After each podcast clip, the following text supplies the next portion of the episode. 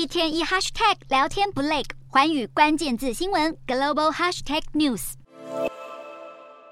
由于美国联准会释出的最新会议纪要显示，央行升息未完待续，市场再度陷入担忧情绪。美股四大指数全数收黑，道琼指数下挫一百二十九点八三点，收三万四千两百八十八点六四点；纳斯达克小跌二十五点一二点，收一万三千七百九十一点六五点；标普五百微跌八点七七点，收四千四百四十六点八二点；费半指数下滑八十一点三零点，收三千六百二十二点三一点。欧洲股市方面，欧元区及中国经济数据表现不佳，令投资人感到失望。加上美国与中国紧张情势加剧，欧洲三大股市今天收跌。英国股市下跌七十七点六二点，收七千四百四十二点一零点。德国股市下挫一百零一点五九点，收一万五千九百三十七点五八点。法国股市小跌五十九点一二点，收七千三百一十点八一点。以上就是今天的欧美股动态。